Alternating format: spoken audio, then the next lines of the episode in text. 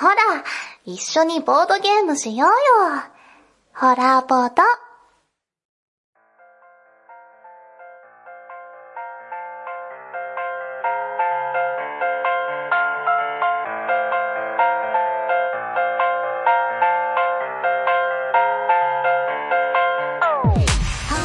はい、始まりました、ホラボド。このラジオは偏った知識の3人が好きって気持ちだけでボードゲームとおすすめ映画についてあーだこーだおしゃべりするなんちゃって紹介番組です。パーソナリティは私、もみ、そして、マスモスです。ルーシーです。イ。エイ。イということで、第463夜でございますけれども、はい、もうすっかり春でね、そうですねほら、季節の話から始まったよ。桜も満開ですか？今日とかもうだいぶギリギリ、ギリギリ。もう、もうすぐ満開じゃないですか？いや、いいじゃないですか。だからこの週末は皆さんね、このコロナ禍が緩んだというのもあって、花見シーズンだとは思いますけれども、はい。飲んでる？飲んでる飲んでるなんか飲んでる飲んでるで思い出しましたけど、ルーシーさん最近なんか、羽振りいいらしいじゃないですか。羽振りがいいおなごの。おなごの羽振りがいいそんなことはありますか？ですってよ、のすもさん。えー、聞いてないよ。ペアーズとか、あ、はい。そういったアプリから、えちょっとした、まあ、巡り合わせがありまして、巡り合わせ。巡り合わせうーん、というかだから、ペアーズ、まああの、アプリを今まであまり使ったことがなかったので、うんどう使っていいかわからないんですけど、うんうん。いろんな人にいいねしまくってたら、え、いいねをするのがどれぐらい普通なんですかそのアプリ内で？わからないです。ただ、すごいせかされます。何が？あなたは最近いいねしてませんねみたいな。何それ怖っいや、そんな不特定多数に送るものじゃなくないと思うんですけど、まあまあまあね。とはいえ、うんまあせっかくアプリ使ってるんで、はいまあいいねをしていたら、んまあ結果として、都合今、6人ぐらいの方とあれ？同時にやり取りをしてるんですけれども。正直パンクしそうです。何が？キャパが。ああれもう A ちゃんと B ちゃんが混同してあれ、B ちゃん、あの件だけどって、それ私じゃないみたいな。いや、実際やりかねないですよね、あれ。あ怖いですよ。うん。はわかりますよ。んリアルにありますからね、それもね。まあ、とはいえやっぱここで試されるのはこの殿方のね、器量というか、うんうん。まあ、どれだけ自分の中でちゃんと管理して、相手が喜ぶ言葉をね、送ってあげられるか、とか、うん約束とかね。約束とかうね。ん、うんこれ大事。だからどっかデート行ったりとかするんですか？い。まあ、そうですね。いや、でも、ほら、どデートというか、その、なんていうんですか？え、なんで急に慌て出しちゃあったの？の、なん、なんていうんですか？何なんか何ただ、ただ一緒にご飯するだけだから。いや、ご飯はもうデートでしょ。あ、そうなんですね。あ、それはそうですね。二人で行くなら。ええそうですね。ええっていうか、こういうのってうん、どうなんですか、普通1対1なのかな？何が？そう一対一でしょ。ご飯が？いや、ご飯がじゃなくて、その、やりとりをするのか。逆いやいや、何言ってるんです同か時並行で何かをやりとりしてることになんかこう、何罪悪感？何？え、でもお見合いとかそんなもんじゃないですか。そうそうそう。あと、あそうなんですね。婚活アプリとか出会い系アプリはみんなそうですけど、男性が一生懸命いいねをしてね、うん。で、女の人が返事をくれるっていう打率と、女性が初めて、えー男から連絡が来る打率ではもう10倍以上違うんですよ。え、もうそんだけいろんな連絡が来て、で返していってるんで、そこにあなたはね、引っかかったわけですよ。うまく。あうん、ありがとうございます。うん。無駄にしないのは大事。性格的になんか逆に断りづらくなっちゃってて困りますよね、そういいうの。いんすよ、それで。いいの、それで。あなたは文句手があったから、もうそれくらいもう前向きにどんどんもうケツ叩かれてるような気分でやっていけばいいんですよ。あで、気がついたらなんかハプニングとかある。ハプニングハプニング？そう、なんか来なかったとか写真と全然違ったとか、お金全然払おうとしないとか。日本人じゃなかったとか、もうそんなことも含めて、いろんな経験を経て最終的に幸せになるんですよ。何も経験せずに幸せになろうと思ってる今の若い者たちの、ああ、まあ結婚する時になったらするんで、みたいなこと言うわけですよ。うちの会社のね、なるほど若い子たちも、いやいやいやいや、いきなりできるかいな、みたいな話ですけど、まあそういう感覚に陥らない。うん。もう常にいろんなものがね、経験、そして自分の身になってるというね、それを無駄にせず、歩んでいってほしい。わかりました。まあ、ボードゲームもありますからね。まあ、そういうところでボードゲーム会一緒に行ってみたりとか。そうですうね。ん、っていうのがいいんじゃないですか。で、ゆくゆくはうちにも連れてきたりね。はい。まあ死ぬほどいじりますけどね、私。まあだからそう考えると、この場に、なんだっけ、ペアーズちゃんだっけみたいな。やめてください、マジで。お見合いちゃんだっけみたいな。そういえばこの間も来たね、みたいな。あ別の子別の子みたいそのパターンね。ええー、面白そうじゃないですか。ワクワクしますね。怖いな春だしね。はい。まあ、というね、まあそんな春、うららな中ですけれども、私ね、はい。まあ最近あの、お財布事情的には冬になりまして。あら。あ、というのは、ちょ大型のものを買ったんですよ。え、去年も大型のものそうですね、家買いましたね。そうですねはい。直後に、今あの、車買い替えまして。ひ、え、ブーン買ったんです、ブーン。ダイハツのブーン。ブーン。あー、かわいい。しかもちょっとグレード上げて、あお、ちょっといいやつ。いいやつにして、で、それでまたお金バチン飛んでって、あららあ、今の車ってこんなにいろんな技術の集合なんだ。すごいっすよね。便利って。うんうんうん。すごいっすね、今ね。何でも勝手にやってくれて、しまいにはライト消えないのね、走行中ね。消えない。今の車ってもう、あオオートででライトついちゃって、だで、走行中消せないんですよ、もうね。え、消せないの？消せないです。あスイッチもないんですよ。あ。もう、お、勝手に。絶対に消せなくなってるんですごいでしょ？そういう風な、まあいろんな最新の技術が入った車で、うん生活がガラッと変わったところにね、はい。先日、の自慢のの自慢に行きまして、大丈夫大丈夫？はい。、で、パッて見たら、プレイステーション5が普通に売ってたんですよ。えで、ー、気がついたらもう並んでましたね、私ね。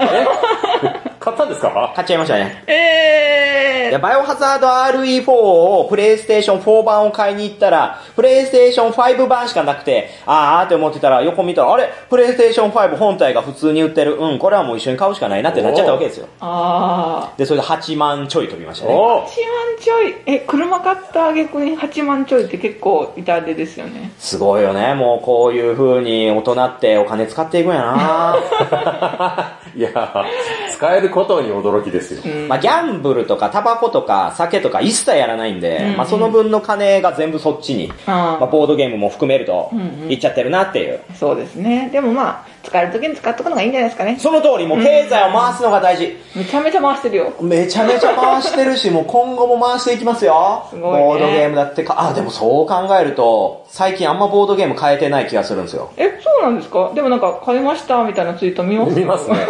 じゃああれはもうアピールしてね、さも買ったように、いやいや、買ってくださいよ。万引き、万引きしてるわけじゃなく、ちゃんと買ったやつをツイートしてるわけですけど、はいでもやっぱ3年4年以上前から比べたらう、ん。まあ5分の1ぐらいしか数は買ってない。一月10から20は買ってましたからね。まあ、でもそれコロナの前だから、まあ、コロナでちょっと落ちてきたのが、でもこの春からね、またいろいろイいやベントでもほら高騰化でお金も上がってうんね、うん。なかなか買うにもそこ渋っちゃうわけですよ。ああ、確かに、めちゃめちゃ値上がりしてますからね、何もかもが。あれでも、結果としてうん、使ってる金額変わってないんじゃないですかイエス。ストレス発散になるよね。ああ。お金をねこれは使うと楽しいよね。そういうところ、まあ、今後ね、まあ、ある意味、その春になったんで、より賑やかに。そうですね。していくつもりではあります遊べば元取やっるんだ。楽しみだ楽しみだな遊ばせてもらおう。はい。たくさん遊んでいってもらえたらなと思います。というね、まあ、最近の出来事をさらりと喋ってきましたけれども、はい。もうそういう番組じゃないんですよ。そんな、なんか、誰？や君、あ、ルーシーさん？ルーシーです。ルーシーさんのその女の子事情とか、プレイステーション5の新機能がいまいちよくわからなくて、こうでよかったな、みたいな話とか、あれ？そんなことではなく、ボードゲームとは、はい、何ですか？映像、そう、映像作品を紹介する番組なんです。こちら、ホラボドと申します。今自己紹介。今自己紹介。今回ご紹介するボードゲーム。はい。これお二人もうすでに遊びましたね。あ遊びましたなんだったら強制的にこの土日に無理やり遊ばされましたね。はい。ということで、こちらでございます。ダダンリバイブリバイブもう以前に紹介しましたミルフィオリに続く、はい。コラボド年間大賞有力候補ですね。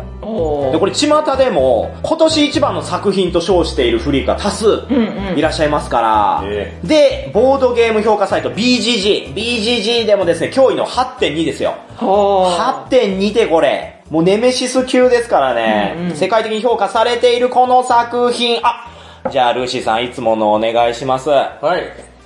リバイブは、えー対象年齢14歳以上、えー対象人数が1人から4人。で、えっ、と、ゲームの時間は90分から120分となっております。はい、ありがとうございます。さあ、プレイ時間がね、120分。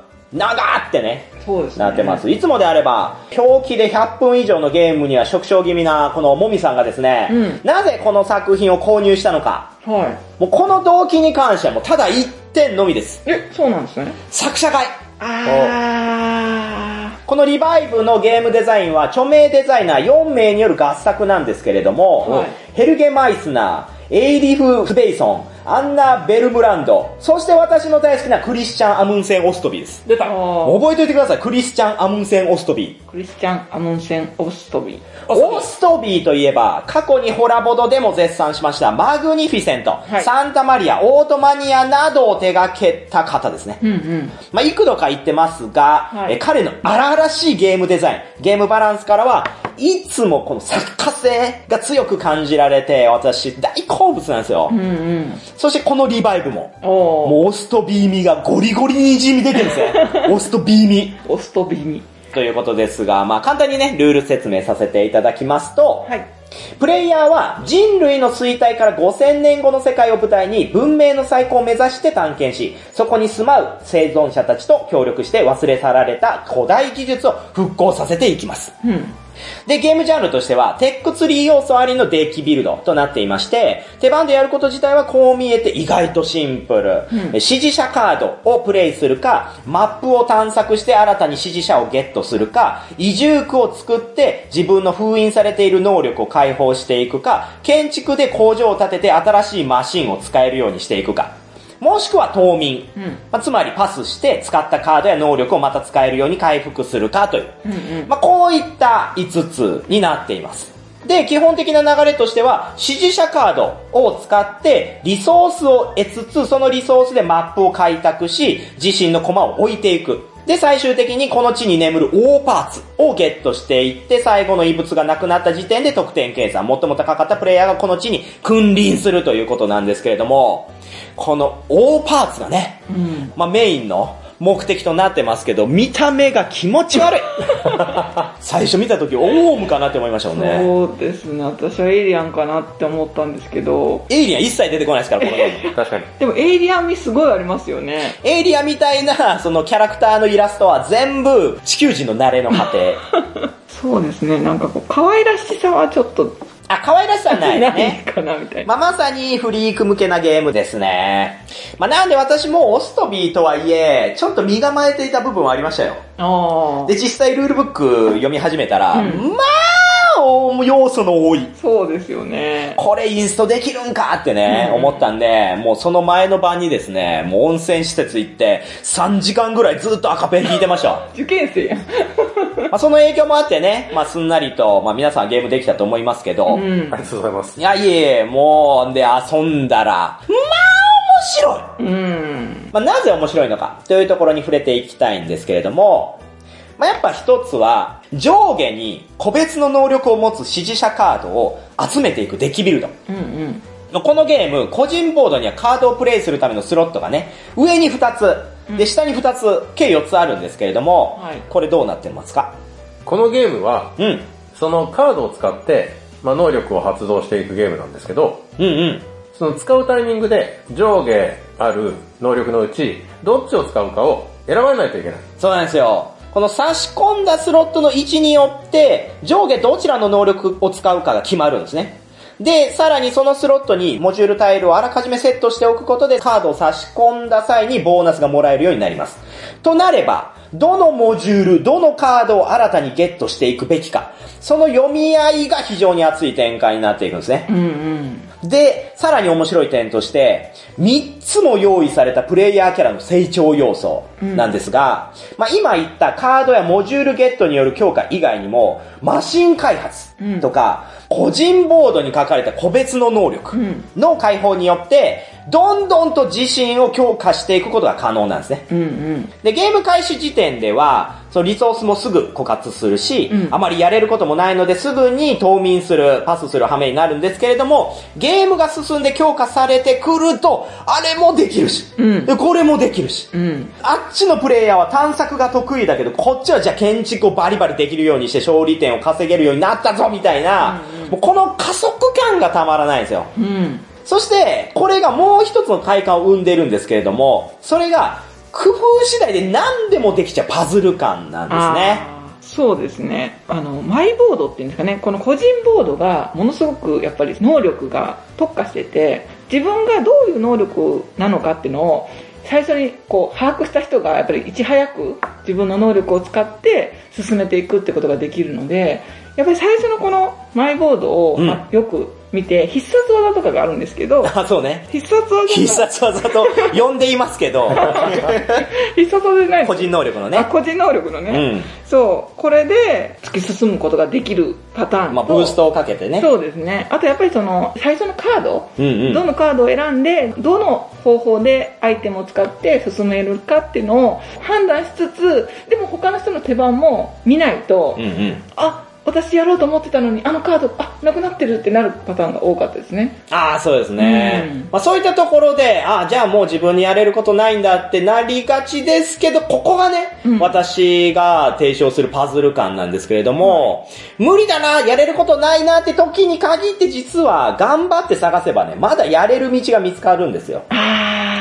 で、あれしてこれして生まれたリソースを使って、それで得た得点ボーナス、そこからまたあれができるようになるからっていう風に、あこの自分の手番を無駄にしないように組み上げていくこの感覚。っていうのが私すごく好きで。あー、そうですね。で、これを、まあ、他のゲーム、まあ、テラミスティカとか、ああいった重ゲーなんかでもあるんですけど、はい。ちょっとこう、ポイントサラダが付きまとうところがあるじゃないですか。うん。要はいろんなところに勝利点があって取りに行かなきゃいけない。だから考えることがいっぱいあって、それを組み合わせていくっていう。まあ、これを考えれる人はそういうのめちゃくちゃ楽しいらしいんですけど、うん途端私がポイントサラダっぽくなってくると、計算が合わなくなってくる。うんうんうん。そこのシナジーが繋がらなくなってくるんですけど、うんこのリバイブは、はい。そこら辺が実はストレートなんですよ。うんうん。いろんな要素があるようで、単純に探索に向けてどんだけのリソースを稼げるかっていうところが、やっぱ勝ち筋としてメイン立ってるんで、うん結構考えやすいんですよね。うんうん。なので、最初に迷子になってたとしても、ゲームが進めば進むほど、あ、これもできた、あれもできた、あ、なるほど、こうやってやっていくんだって分かってくるこの快感、っていうのが、もうひとしお。あとやっぱりインストの時に、これはもみさんだからですけど、うん。ここ忘れがちだよっていうのをあらかじめ言っといてもらったから、なんだろう、このスイッチをガチャンってしたら、あ、そうね。手番がね、このレバーを下に下げると、リソースが生み出せるとか、うんうん人の能力がコピーできるみたいなのを、意外と忘れちゃうんですけど、これなんでかって言ったら、アートが凝りすぎてて、そのボードについてるレバータイルが見えないんですよ。そうなんですよね。で、こういったところ忘れた人から負けていくんで、そうなんですよね。だからどれだけ自分がやれることを把握してるかによって、ものすごく見落としがあった時に加速が落ちちゃうんですよね。うんうんうん。だから自分が次何するかっていうのは前の人がやってる間にすごくこう考えとかなきゃいけないんですよ。あ、それはそう。うん。ダウンタイムは、まあ正直ありますよ、このゲーム。うんうんそこで喋ってたら本当に忘れちゃうからやってる間に次あの人がやっててこれをやってってその3番手ぐらいまで考えとかないとなのにね、次ノスモスさんの出番やって時に、チュパミさんがすぐノスモスさんに話しかけるんですよ。最近息子さんどうですか？とかね。いやいや、ノスモ本さん今考えてるからやめてって言ってんのに。で、ノスモさんも人がいいから、ああ、最近ね、うちの子が、みたいな話になって、あ、次ノスモさんの場合です。あ、何も考えてないって。やめろや まあそういうしっちゃかめっちゃかも含めてこのゲームの醍醐味ではあると思いますけど、はい。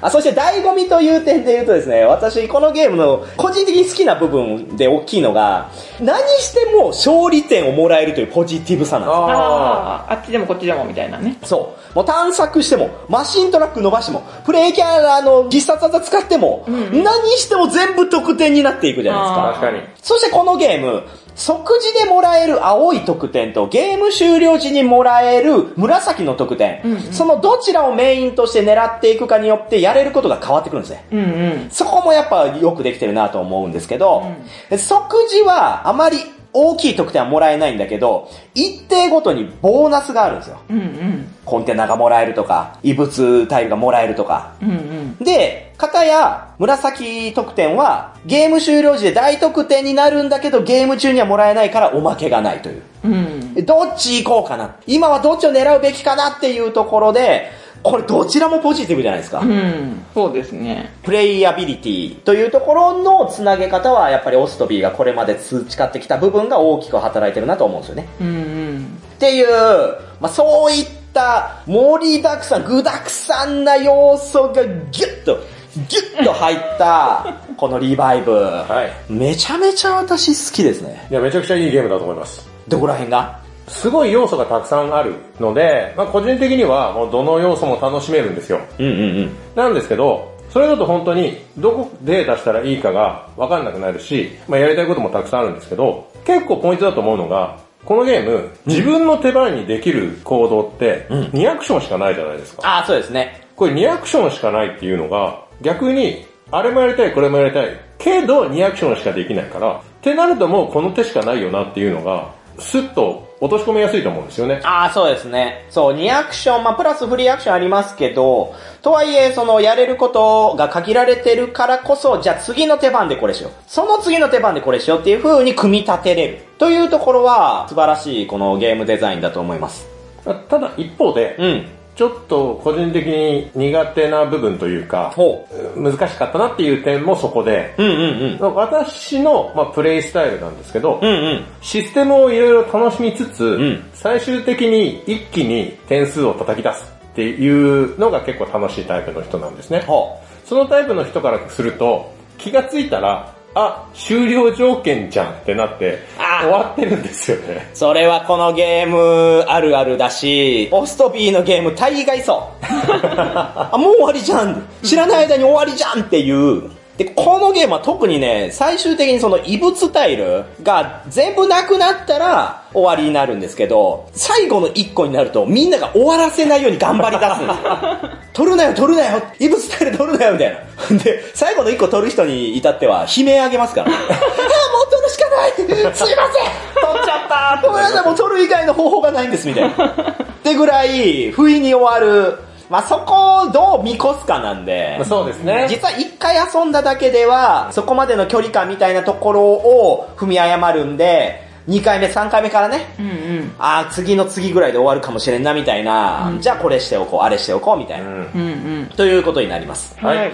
はい、では、ネガティブな点。うん。はい、ちょっとルーシーさんがね、まあ、フライングしちゃいましたけど、若干ネガティブな点、私もね、言いたいことがあるんですけど、うん。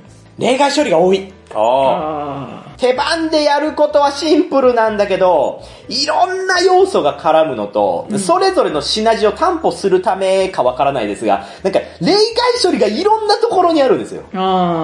で、結構ルールブックとにらめっこですねう。んうん。アイコン一つでも同じデザインなのに違う意味とかあるし、これもオストビーらしいなとは思うんですが、まあ、そこら辺ある程度覚悟した上で遊んだ方がいいですうね。ん。うん。いや、私じゃないんですけど、うんその、インストが大変そうだなと思ったんですよ。あで私は遊ばせてもらって、面白かったなって、こう、今、簡単に言ってるけど、うんうんあ、ノスモスさんがやってるから私もやろうって言って、やり始めた時に、誰がインストするかによって、もう、そのインストだけで多分2時間ぐらいかかっちゃうんじゃないかなって思う内容の濃さ。そうですねうん。これは慣れが必要でしょうね。そうですね。だから、本当にやっぱり、2回3回遊ぶ上では、多分すごくどんどん楽しくなってくるけど、うんうん最初の1回のルールというか、把握するのが、ハードル高いち。ょっとハードル高いかなって思いましたね。で、このハードルをね、超えてくるぐらい見た目がワクワクすればいいんですけど、これうん若干ネガティブだなって思うのは、あの、キャラアートがとにかく濃ゆいんですよ。そうですね。これ見て、自分自身を投影するのは無理でしょ？もう、オールスキンの緑色の女の人とか、これがあなたですって言われたところで、不思議なのが、うん。ゲームのパッケージともまた雰囲気違いまですすよね。このボックスアートも私個人的には、なんでって思うんですけど、んこれ店頭に並んでて、一切ゲーム性わからないじゃないですか。そうですねどんなゲームだろう花を咲かせるのかなでいや、そんなわけないんだから。花一切出てきませんからね。ここら辺はちょっと、オートマニアとか、バッドカンパニーみたいな可愛いいつものテイストで欲しかったなというのは、若干、はい、ネガティブかなと思う。そして今、世の中的に、このゲームの一番辛いって言われてるところが、欠品報告が異常に多いんですね。あら、あー、コマ多い。コマが足りないとか、あカードがないとかで、一番びっくりしたのは、木駒系全部入ってなかった。全部。全部入ってなかったらしいですよ。そんなことあるこれもう、コマ1個でも足りなかったら成立しないですからね。確かに。それが結構報告としてツイッターに上がっていてう、ん。もみさんは？は大丈夫でした。あまあこれガチャよね。うんうん。まあ、こんだけ数あったらちょっとね。あ、でも私ね、その最初、ルールを読んだ時に、あ、一個ないって思ったものが確かにありましたわ。はあのー、量子ランダマイザーですね。量子？量子ランダマイザーを用いて開始プレイヤーを決めますってルールに書いてあるんですよ。はで、量子ランダマイザーめっちゃ探したんですけど、はいどこにも入ってないんですよ。へい。ーはい。えーと思って、えーもうこれか欠品てと思ったら、その量子ランダマイザーを用いるっていうのはこれ、ただのフレーバーなんですね。嘘でしょ。はい。ない場合は、担保できる乱数性のある手段で開始プレイヤーを決めてください。じゃんけんじゃんと思って。つまりボケてるんですよ、このルールブックが。最初に。ただそこだけなんですよ。結構いろいろあったらわかりますよ。うんうん。フレーバーテキストがこのルールブックにね、はいまあそういう世界観で攻めてきてんのか、みたいな。違うんですよ。ここだけなんですよね、このルール。全部の中で。真面目なやつ急にボケたみたいな。しかも最初だけ。最初だけ。くなっちゃって、それ以降ずっとボケないみたいな。一学期目でミスったやつみたいな。それはびっくりした。っていうね。はい、まあそういった点、まあいくつか挙げましたけど、まあこんだけ話してくると、じゃあいいゲームなの？悪いゲームなの？どっちなのってだんだんわからなくなってきたと思いますが、はい。ここで久しぶりのえ点数でございます。はい。まあ、ホラボドはね、本来100点の指標を決めて、うんその指標に対してこのリバイブは何点かっていうのを発表する番組なので、久々ではございますがい、つぶりですか？わかりません。久しぶり聞いた。はい、100点の指標。じゃあ、今回は私が決めていいですか？はい。ドライブレコーダドライブレコドライブレコーーダー。ドライブレコーダーを100点としたときに、あ、ドライブレコーダーついてますよね。ついてます、ついてます。ね、最近ってもう、ほら、煽られたりとかね、うん急な事故とかね、うんうんあと、不意に面白い人がいて、それを撮影して、後でツイッターに上げるドラレコ形式ね、そうですね。みたいな、ああいうことで、まあ、標準装備ではありますけど、はい。まあ、ドライブレコーダーってやっぱ大事な世の中だな。うんうん。その中でリバイブって何点なんだろうというね。ああ、なるほどね。はい。じゃあ、これは、ノスモスさんから、はいやってみましょ私はドライブレコーダーは絶対いる派なんですけどう。、あー、おっちょこちょいだから事故る可能性。あと、その、事故った時にうまく状況を説明できないっあー、そうですね。ていうのがあって、必須だと思ってるうんうん方なんですよ。で、ドライブレコーダーが100としたら、リバイブは120点です。おおかなり必要品という。そうですね。やっぱり面白かった。あよかったわ もう私、ノスモスさんが楽しんでくれるかずっと不安だったんですよいや、ね。面白かったです。あの、結果的には最下位だったけど、うんもうやってる最中に、なんだろう、このタイル配置の要素もあるんですよね。この氷河期の中をめくっていく。特に私のキャラが、どんどん探索していくっていう、こう、めくっていくのが強いキャラだったんで、めくりたい気持ちもあるし、このパズルみたいな感覚が盛りだくさん。もううんボードゲームのタイル配置からパズル感からカードを取ってみたいな、もう全部合体したみたいなゲームだったんで、すごくね、やってる行為が楽しかったんですよ。だから勝敗よりも、なんかこう、やってる過程が、もう脳が出そうなぐらい考えたんだけど、うんうん。楽しかったんで、ボードゲーマーと語るには、うん。買った方がいい。っあー、なるほていうど。感じですね。よかったー。これ成長の証ですよ。そうですね。もう最初だったら多分泣きそうになってましたよ。のびさんがこう出してだって、初めて一緒にガンジスの版をやった時なんかもうね、髪の毛全部抜け落ちてましたからね。え真っ白になって。あーもうわからんって言ってたのが今ではこのリバイブをこんな風に祭りのように楽しんでくれるわけですから。はい、じゃあルーシーさんどうぞ。はい。まああの、ドライブレコーダーの映像を何回も見返すのは大好きなんですけど、どういうこと？どんなしどういうことやねん。あ よくあの、それこそ YouTube とかで載ってるじゃないですか。はいはい。で、あれで、事故ってる映像を見て、うん自分の運転を戒めるとか、はい、大事。うんうん。まあ、そういった意味でも、うんこのリバイブはう、ん。100ドライブレコーダーです。あ、100ドライブレコーダーな。はあちょうどドライブレコーダい。ー。ちょうどドライブレコーダーと同じぐらいですね。あらあら。あのー、この間遊んだ時も、うん。やりたいことをやった結果、うん。どちゃくそ負けまして、そうですね、ルーシーさん、スコブル点数低かったですよね。でダブルスコア近かったですもんね。はい。まああれは1位取った人が、うん。あまりにもっていうのもあったんですけど、127点取ってましたからね。どういうことなんですか、えなんですけど、まあ、あれは、ちょっと見返したくはないですよね。あそこはね、とはいえ、ゲーム的にはあの反省を生かして、はい。もう一回やらないと気が済みません。あー。そういう気持ちにつながるゲームは大事よ。なかなかお腹いっぱいになってすぐやめてしまう、もうやらないってパターンありますけど、このゲームは、やっぱ2回目は、じゃあ次このマシントラックメインで頑張ろうとか、はいカードをもっとゲットしまくろうとか、はいこのキャラクター能力を使ってみようっていう風に、リプレイ性がもういろんなところに散りばめられてるんで、本当に。その点でも、やっぱ初回でちょっと辛い思いしても、2回目3回目はそれを活かせるんですよね。うんうん。はい、ということで、もみさんの点数。はい。えドライブレコーダーを100点とした時に、このリバイブは、140ですね。まあ、重げ120分ゲームでここまで私にフィットするって久々なんで、まあ、それがやっぱ嬉しいなっていうところと、このオストビーらしさを全面的に感じられる。オストビーシャワーなんですよ、これもう。もうし全身に、あー浴びてる浴びてるあー気持ちいい、オストビーのこの、まとめる気ない感じも好きみたいな。ぐっちゃぐちゃなんですよ。このぐちゃぐちゃだけど、実はストレートな作りっていう、他のデザイナーでは真似できないところなんで、いやー、待った甲斐があったな。そして高額だったけど、よかったなって思いましたね。これ1万1000円してますからね。高いよ、もうだから、もうブレステとか買ってる場合じゃないんだよ。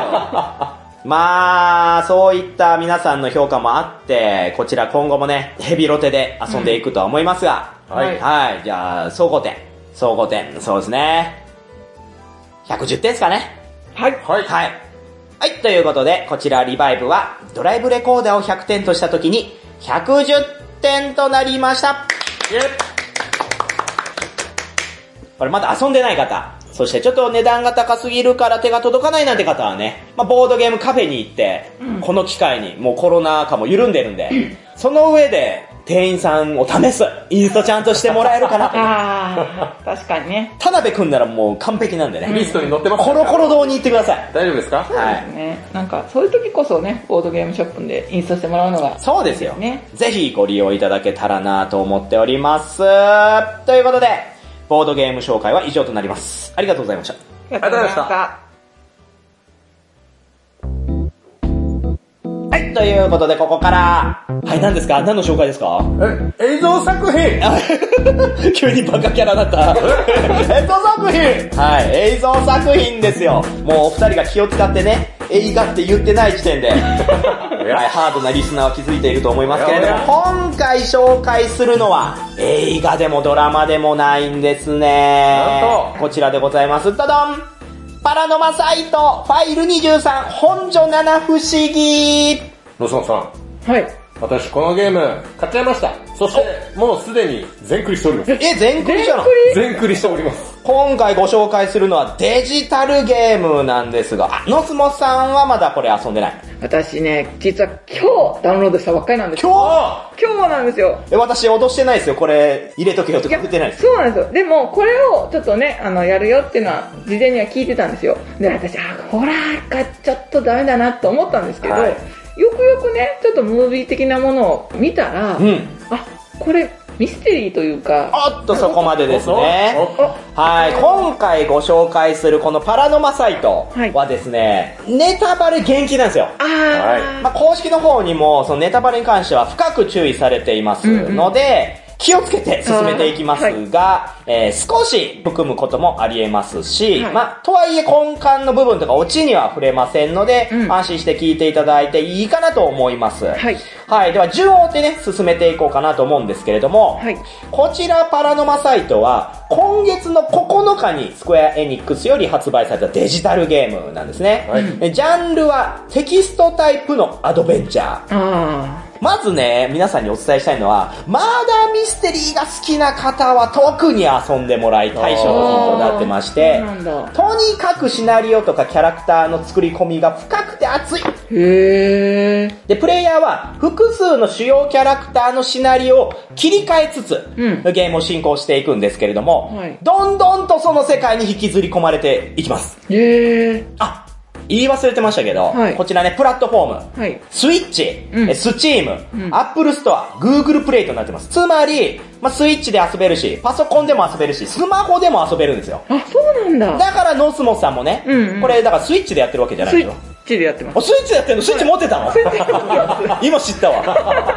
へ遊ばないけどー、ヤングじゃんそうだったんだ。もうスマホをこっからどんどんアピールしていこうと思ったら、もうすでにスイッチだったという。スイッチですねまあ、スイッチが手元にない方でもですね、スマホでダウンロードして始めることができる、しかもたったの2000円なんですよ。これテキストアドベンチャーとしては、かなりのボリュームなのにこのお値段。へえそうなんだまあそういった中で言うと、このパラノマサイト、まあもみさんが絶賛する以上に、うんスチームレビューにおいてなんですけど、97%のユーザーから高評価判定を獲得してるんですよ。97。へもう遊んだほとんどの人が大絶賛してるって、もうこれやるっきゃないわけですねー。はで、もし、もしリスナーの方で、はいえちょっとやってみようかなって今思った人うんは、もうここで今週のホラボドは終わり、止めてください。はい。もうチャオチャオっす。全クリしてからまた来てね。そうもう何も知らないでやった方が絶対いいです、この作品は。へえじゃあ私も帰った方がいいあーお帰りください。えー、それはもうすいません。で、ここからは、それでもまだ購入する気が起きないなって方に向けて、少し、はいほんの少しだけネタバレ込みで魅力について語っていくので、はいはいはい、よろしいですね。はいはい、では、ここから、えーあらすじ。ね、あらすじさえ言ってなかったですからね。はい、あらすじですけれども、東京都墨田区の深夜0時、愛犬の蘇生のために秘術を探す福永陽子に頼まれ、深夜の公園を訪れた沖家翔吾。彼はそこで人を呪い殺す力、呪詛を手に入れ、蘇りの秘術をめぐる争いに巻き込まれてしまう。同様に呪いの力を得てしまった人を殺し、魂のかけらを集めることで発動するという蘇りの秘術。正吾はそれら呪われし者たちと騙し合い、殺し合い、果たして蘇りの秘術を手にすることができるのか？といったことですね。はい。で、キャッチコピーなんですが、うん蘇りの秘術得たくば呪い殺せって書いてあるんですよ。まあ、公式にも。んで、一見これだけ見ると、うんデスゲームを舞台にした過激なバトルものなのかなと思われがちなんですが、実は、うんしっかりとした群像劇を主体とする推理ゲームなんですね。あ推理小説を読んでいるような感覚ですね。でちなみに本所七不思議って知ってます？いや。あ、これ、でも東京出身のルーシーさんは知ってますよね？あの、実はですね、はい私、学生時代、うん。隅田川の近くの学校に通ってまして、あおうおもうめちゃくちゃ地元なんですよ、これ。ほんまや。ーで、まあ、劇中で出てくる、うん置いてけぼりとか、あ、うんうんそうですね。はい、そこら辺のは意外と身近に感じてました。ああじゃあ実際にある場所なんですねそうですね。あまあ、こちら、本所七不思議というのは、江戸時代から伝承される実在の怪談話、いわゆる都市伝説なんですけど、まあ、今言ったように、置いてけぼりという水堀にまつわる話っていうのは、私たちが日常的に使う置いてけぼりという言葉の語源になってるくらい、そういった有名な物語なんですね。まあ、そんな有名な本所七不思議の伝承に紐付けられた呪いを有してしまった登場人物たちが、それによって魂を集めることで蘇りの秘術というものを得ようとするという、まあそういった群像劇となってます。うんで、様々な登場人物の視点を切り替えながら物語を読み解いていくシステムなんですね。はい。とまあ、概要を説明したわけですが、ここから、えさらに、えさらにゲームの本質、魅力について語っていくので、よしえーテーマや世界観も好きそうだし、買うかってね、今、リスナー思い改めた方、思い改めた方、ここでストップです。はい、ちゃうちゃうです。はい。もう2段階ストップです。はいもう今すぐ購入してください。で、遊んでからもう一回聞いてください。もうこっからちょ、もうほんともうちょっとネタバレするんで、序盤の方とか。はいもうこれ言わないと多分この時点で買わない人は魅力伝わらないんで。うんうんよろしいですね。はいはい。はい。ノスモさんも申し訳ない。はいはい。ではこの作品のさらなる魅力を伝えていきますけれども、まずお伝えしたいのはですね、360度ビューで表現された臨場感のある背景空間なんですよ。あえいきなり背景グラフィックの話ですかと、うんうんえがっかりされる方もいらっしゃるかもしれませんが、これが、このゲーム性に大きく繋がっているんですねへ。ゲームは全編 2D なんですね。はいはいまあ要はイラストが展開されて、まあキャラクター、背景って、まあそういうのがビジュアルとして出てくるんですけれども、はい空間としては360度カメラで撮影した全天球背景になってるんですよ。はいはいはだからゲーム中、ル、マウスカーソルのようなポインターをこう操作して、はい誰かと会話してる最中でも、うんカメラを360度回せるんですよ。はいはいはい。2D なのに。うん。で、これ何ができるかというと、後ろを振り向けるんですよ。うんうん。まあ、想像してください、松本さん。はい。深夜0時に呼び出されて、うん。女の子と怪談話をしてる最中に、その子が急にノスモさんの背中を指さして、あ、あーって言い出したら、振り向きますよね。はい。で、普通のテキストゲームであれば、じゃあ、振り向くっていう選択肢が出るんで、はいそれをポチンって押すっていうことになるんですけど、このゲームであれば、自分で振り向けるわけですよ。はい。でとにかく臨場感がある。あで、実際起こるね、あの、もう本当 いや、これね、ホラーゲームというか私ホラー映画めちゃくちゃ苦手なんですよ。はで、もみさんから、面白いゲームを紹介するよって言われたんで、はい。あ、じゃあやりますと思って、まあ、交流しました。パラノマサイトをね。はい、遊びました、うで、もう本当にビジュアルもいいですし、操作性もめちゃくちゃ気持ちいいんですよ。うん。その昔ながらのそのアドベンチャーゲームを、そのまま綺麗にスライドさせて、すべてこうブラッシュアップしたような、うん。はい。これは面白いぞと思って遊んで、で、そのシーンですよ。そうね、振り向くシーンね。自分で振り向かなきゃいけないの？そう。あ、無理無理無理。だから最初振り向かないで、女の子にずっと話しかけるんですよ。そうそうそうそしたらずっと、あーあーあーってずっと、でもう一回話す。あーあーあーあーもう一回話す。あーあーあーってずっとやるから、もう振り向くしかないやー振り向きたくない。ちょっとやめようかと思いました。あでも、そんな私でも全振りできたんー。で。あで、またね、この舞台が1970年代の昭和を見事に再現してるグラフィックなんで、めちゃめちゃ雰囲気があるんですよね。あそれがまた怖い。ー そうですね。なんかちょっと昭和感のある風景ですよね。まあ、最近結構増えてきましたよね。こういった昭和を舞台にした作あ品、映画にしたって、ドラマにしたって、こういったゲームにしても、やっぱりその描きやすいんですよ。今ってスマホとか便利な世の中になってるから、何かしらのストーリーを立てていく上で、結構ガジェットが邪魔になってくるんですね。世の中のガジェットがうんうん。で、そういったものを全部省いて、しかも人のその情報伝達っていうのは噂でしかない、うんうんそういった昭和にフィーチャーすることで、より物語に深みを持たせれるっていうところが最近の着眼点だと思うんですけど、はいはい。このゲームはもうそれが綺麗にね、うまくゲーム性ともマッチしてるんですね。あで、今言ったように、このプレイヤーが驚く数々のギミックと斬新なメタフィクション。うんこれがね、ほんとこのゲームよくできていてパラノマサイトを起動してゲームを開始すると、はい最初に謎のね、案内人が出てくるんですね。ー。うんうん。で、プレイヤーに名前を聞いてくるんですよ。はいあなた様のお名前は何ですかと、うんうんで、ここで気づくんですが、自分自身という存在が明確にいるんですよ、このゲーム。ああ、あなたはもみ様ですね。うんそれではもみ様これからよろしくお願いしますという風に、あ、そっか。これいろんな登場人物になって遊ぶけど、自分は自分としているんだ。じゃあなんでだろうと。あ。あこのね、不思議な立ち位置あ。。うん。うん、まあ、いろいろと進行に絡んできてね。ああと、まあ、これ結構なネタバレなんですけど、オプションにボイスのボリューム調整がついてるんですよ。あ。へー。最初に案内人が、まあ、オプションもいろいろ機能ありますんで、うん自分で見ておいてくださいみたいなはい案内されるんで、見に行ったら、ボリューム調整が0から10までできるんですよ。はでもゲームを始めると、ボイスが入ってないんですよ。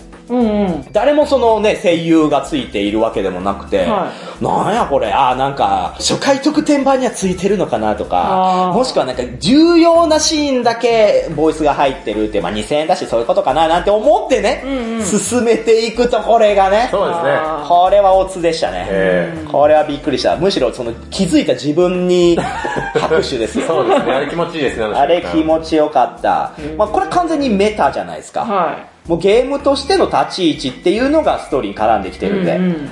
で、まあマーダーミステリーでいうところのエモ展開。うん。というかまあメタに心が揺さぶられる演出がね、こういった形で豊富に用意されてるんですねだから推理っていうのもストーリーだけじゃないですよね。そのメタとして、そのキャラより俯瞰した目で見た時に思えること、うん考えられることっていうところも推理要素に入ってくるんで、あデジタルゲームだからこそできる。うんうん推理小説とか映画とかとはまた違う形になってるんで。いやー非常にいいなと思いました。えー、めっちゃ面白そうじゃないですか。いや、面白いですよ。面白いですうん97%ですから。楽しみになってきた。楽しみじゃなかったんかい。いやいや、まだ初めなんでねどうなんだろうってすごく不安だったんですよね。そして、どうしても外せないこのゲームの魅力としては、石山貴成さんと小林源さんが描く魅力たっぷりの登場人物たち。うんうん。パラノマサイトは、シナリオディレクターが石山貴成。そしてキャラクターイラストは小林源という方なんですけど、はい。実は小林源さんは、私10年ほど前からの知人なんですよ。あ、そうなんですねそう、このキャラクターデザインされてる方は知人で、まあ、このゲームを購入しようと思ったきっかけも、あ、ゲンさん作ったんだ。あ、じゃあ、ちょっとやってみようっていうところからスタートしたんですね。はいで、蓋開けてみたら、まあ、もう、魅力たっぷりのキャラクターたち。まあ、まず、可愛いのね、全部。あ 調和テイストっていうことなんで、言ってしまったら、その、梅津和夫的な方向に持っていったら、おどろおどろしいことになってより怖くできるじゃないですか。でもここで、まあ、ゲンさんのイラスト。で、ゲンさんって、キングダムハーツとか、ファイナルファンタジーエクスプローラーズとか、素晴らしきこの世界とか、あと最近のサガリメイク系もキャラクター描かれてたりするんで、やっぱそういったちょっと可愛らしいタッチっていうのは得意なんですね。ーうんうん。だからこのイラストも非常にこのキャッチー、今の時代に合ったデザインになっている。で、えー私が特にいいなと思ったキャラクター、はい。誰だと思います？え？藤野さん。え堤哲夫ですね。まあ、堤哲夫というデカが、まあ、いい年した頑固系デカが出てくるんですけど、エリオ・ジュンっていうバディと共に行動するんですね。はで、今回の事件を探っていくんですけど、うんなんか、昭和の堅物デカとは思えないぐらい、こう、ウィットに富んだ、漫才チックな展開を、その、バディと共にやっていくんでは、いこれが、その、いいエッセンスになってるんですね。あ怖いシーン、怖いシーン、もう残虐なシーン、運命を終えたくなるような嫌なシーンみたいなのも、もうそのデカたちが来るだけで、ちょっと、ほわっとする。あの感覚が、あこのゲームならではだと思いますし、うんうんまあ、他のキャラクターも実は基本二人で行動するんですよね。ああ、確かに。で、絶妙なハーモニーを生んでるんですよ。それぞれがまた別々で。あ。へえ。まあ、そういったシリアスなシナリオに対してこういうゲームを飽きさせない工夫。うんうん。怖くなりすぎないという工夫っていうのをさりげにしている。で、これはノスモスさんも遊びやすい、ルーシーさんも遊びやすいに繋がってると思うんですよ。ああ。新しいんだけど、イラスト的にはちょっと懐かしい感じもする？あそうですねの逆転裁判的な雰囲気もなくはないし、うんうんうん。なんかこう、私的にはちょっと今時の絵ってなると受け付けないところもあるんだけど、これはもう本当になんか、あ、新しいのに懐かしいなっていう感覚がしました。ああ、このゲームを作る上で、そのちゃんと背景とか当時のその景色うんをトレースしてるのもあるし、はい。あとキャラクターの着ている服なんかも当時のその流行ったものとか色合いっていうところから落とし込んでるんで、うんうん。そういったところがフィットしたのかなとは思いますね。あうん。あと私ね、このゲームをやってて、絵の作り方が群抜にいいなって思ったんですよ。そう感じませんでした？正直もう、あまりにもスッと入ってきすぎて、多分その目線で見れてないと思う。あー、まあ私お、まあお仕事柄そういった目で見てしまうんですけど、はい記者会深度とか構図、あとカメラのパンやフォローがめちゃめちゃうまいんですよ。あ。あで、このゲーム2000円で作るにしてはボリュームがたっぷりじゃないですか。確かにどうやって作ったんやっていうと、そこなんですよね。何かっていうと、基本キャラクターの透明と背景なんですけど、、はいろんなシーンで、キャラクターの方にカメラが寄ってったり、うんうん。ちょっとその心境的に気分が悪い時は斜めにキャラクターを回転させて見せたり、あ対話している時もその絵の使い方とかが非常にうまいんですよへね。ー。で、これによって少ないリソースで全体のボリュームを賄ってるんですよ。あで絵素材としては相当少ないはずなんですけど、全体を見ると非常に映画チック、シネマチックな作りになっているっていうのが、いやーさすがのスクエアエニックスだなあ。っていう。あいや、ここは普通に感動しましたね。へーいや、お金の使い方うま で、石山貴成さんのね、描くシナリオ、もうこれ肝心ですよ。ねうんうん言ってこれテキストゲームなんで、はいシナリオはどうなんだっていうとこれいいですよね。いいです。アップテンポな部分が非常にいいなと思うのと、あと意表ついてくる展開がやっぱりワクワクしてきます。まあ、ホラーあるあるとか、王道展開も、まあ、あるように見せかけてね。あああ、この後あれが来るんでしょ。もう、はいはい、もう分かった分かった。もう、ここでこう来るってことは、もう次こういうことよねっていうの、オマージュみたいなのがありつつ、それをスパンと裏切ってくるところ。ミスリードもいい意味で入ってきて、あいやこう来るだろうなって、プレイヤーが思うことは、すべてそうならない。ーへえ。これ感動しませんでした？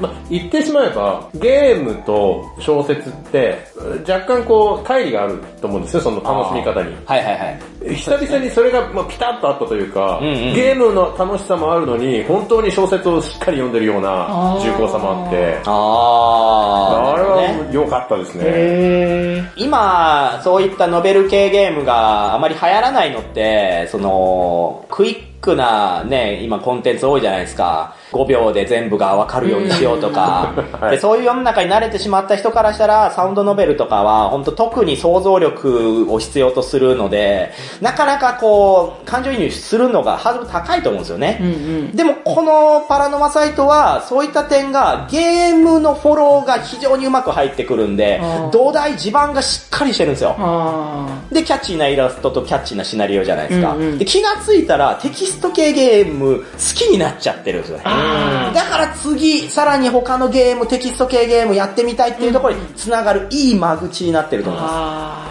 で、うんうん。私ね、この、七不思議にちなんだ呪いの力、キャラクター能力が目を見張る部分だなと思うんですけど、はいジョジョみたいなんですよ。あ、そうなんだ。まあ、それぞれ七不思議の呪いを授かってしまったキャラクターが出てきて、条件を踏ませようとするんですね。うんうんで、その条件が、何それっていう条件なんですよ。ジョジョ読んでても、何それってやるじゃないですか。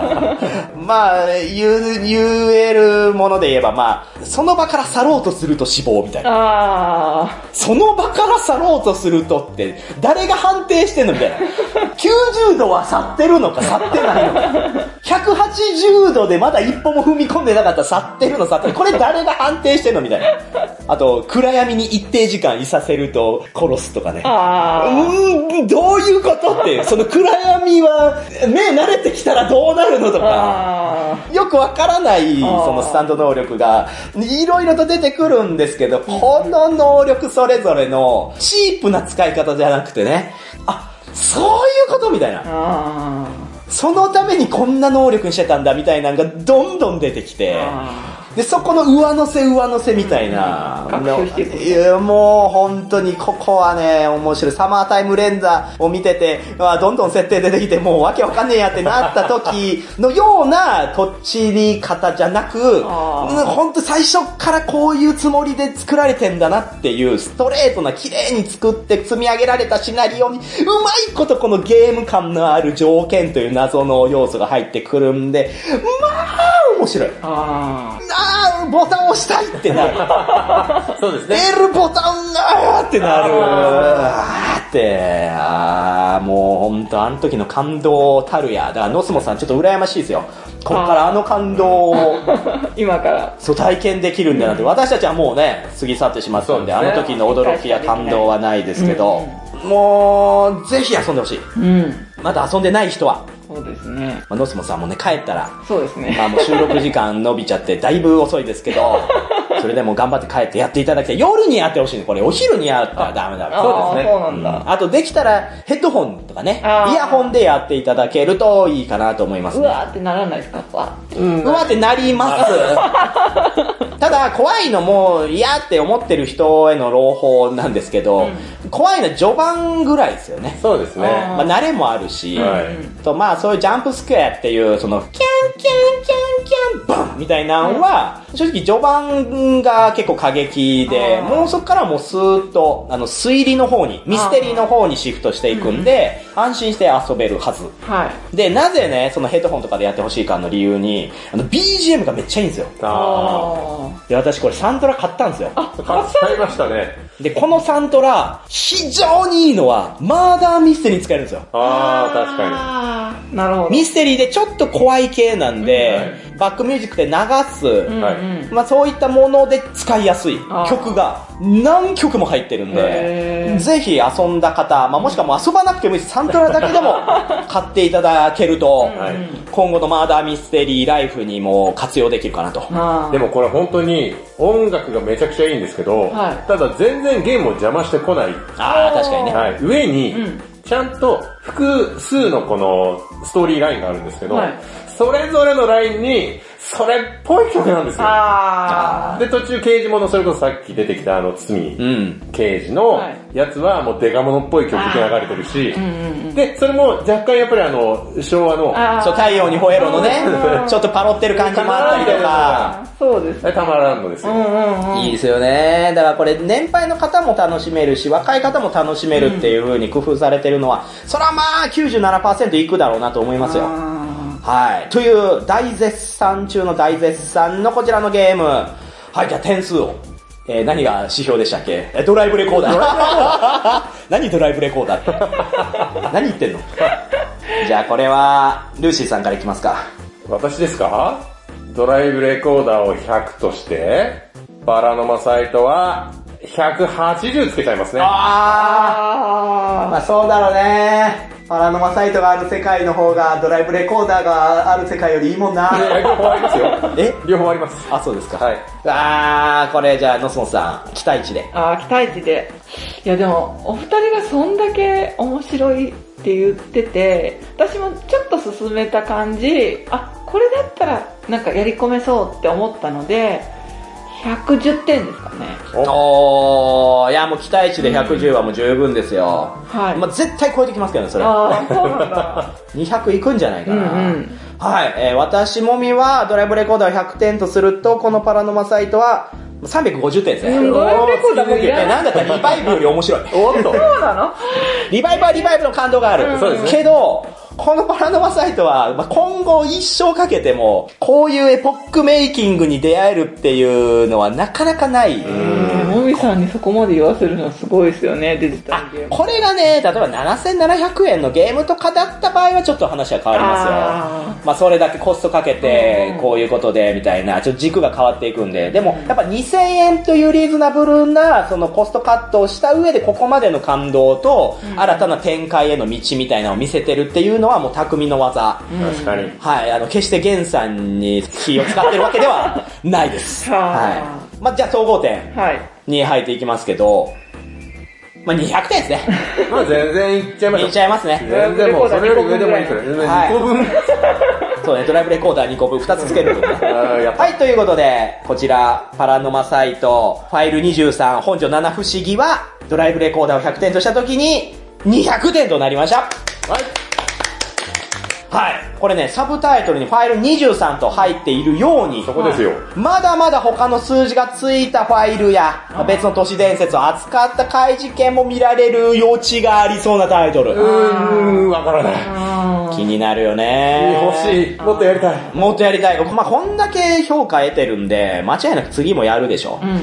2作3作目はやっていいと思いますよね。シリーズしてほしいですねいや、。本当に。なぜここが23という中途半端な数なのか。ねえ、これも何かしらあるかもしれないですよ。うんはい。はい。ということで、映像作品紹介は以上となります。ありがとうございました。ありがとうございました。は